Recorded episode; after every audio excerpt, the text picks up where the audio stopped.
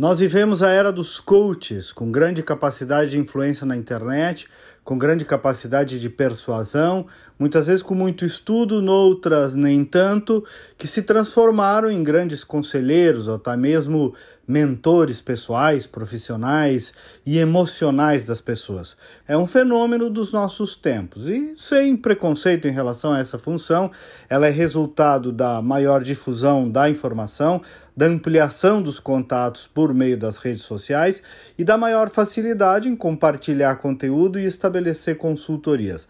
A grande questão, e esse é o ponto que eu quero trazer aqui para reflexão, é que algumas pessoas, alguns clientes, estão idolatrando de tal modo esses conteúdos e esses coaches a ponto de se tornarem dependentes intelectualmente, emocionalmente, profissionalmente e pessoalmente. Calma lá, meus amigos, nem tudo é o que reluz na internet. Ninguém tem apenas aquela vida do Instagram perfeitinha, até porque ali a gente, você sabe, a gente reserva espaço para as positividades, digamos assim. Ninguém usa para postar as suas mazelas, não é mesmo? Os coaches não é diferente com eles. Então, consulta, apoio, ajuda, tudo muito bem, tudo muito certo, mas submissão, idolatria, dependência, aí migramos para o terreno de uma patologia.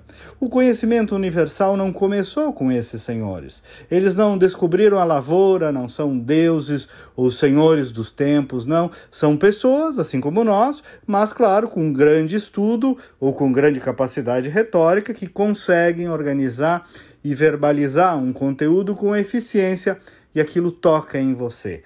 Mas é isso, não mais do que isso. Não vai ter coach que vai resolver um pontinho que depende de você e tão somente de você a atitude, a atitude prática, o primeiro passo, a mudança pessoal, a disposição pessoal, a consciência pessoal. Botar a mão na massa e fazer acontecer.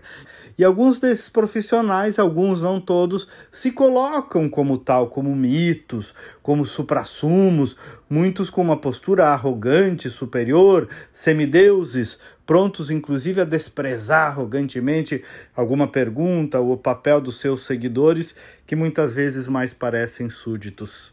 Então, meus amigos, como eu disse, conhecimento está aí e é para ser apropriado, consumido, mas cuidado, sem submissão, sem adoração, sem cair no conto dos vigários digitais. Nada substitui você e sua atitude. Nada substitui a sabedoria universal. Ela não pertence a ninguém. Você sabe o que tem que fazer. Pega na mão de Deus e vai lá e faz. É sempre mais sobre você do que sobre o seu coach. Até amanhã e vamos com fé.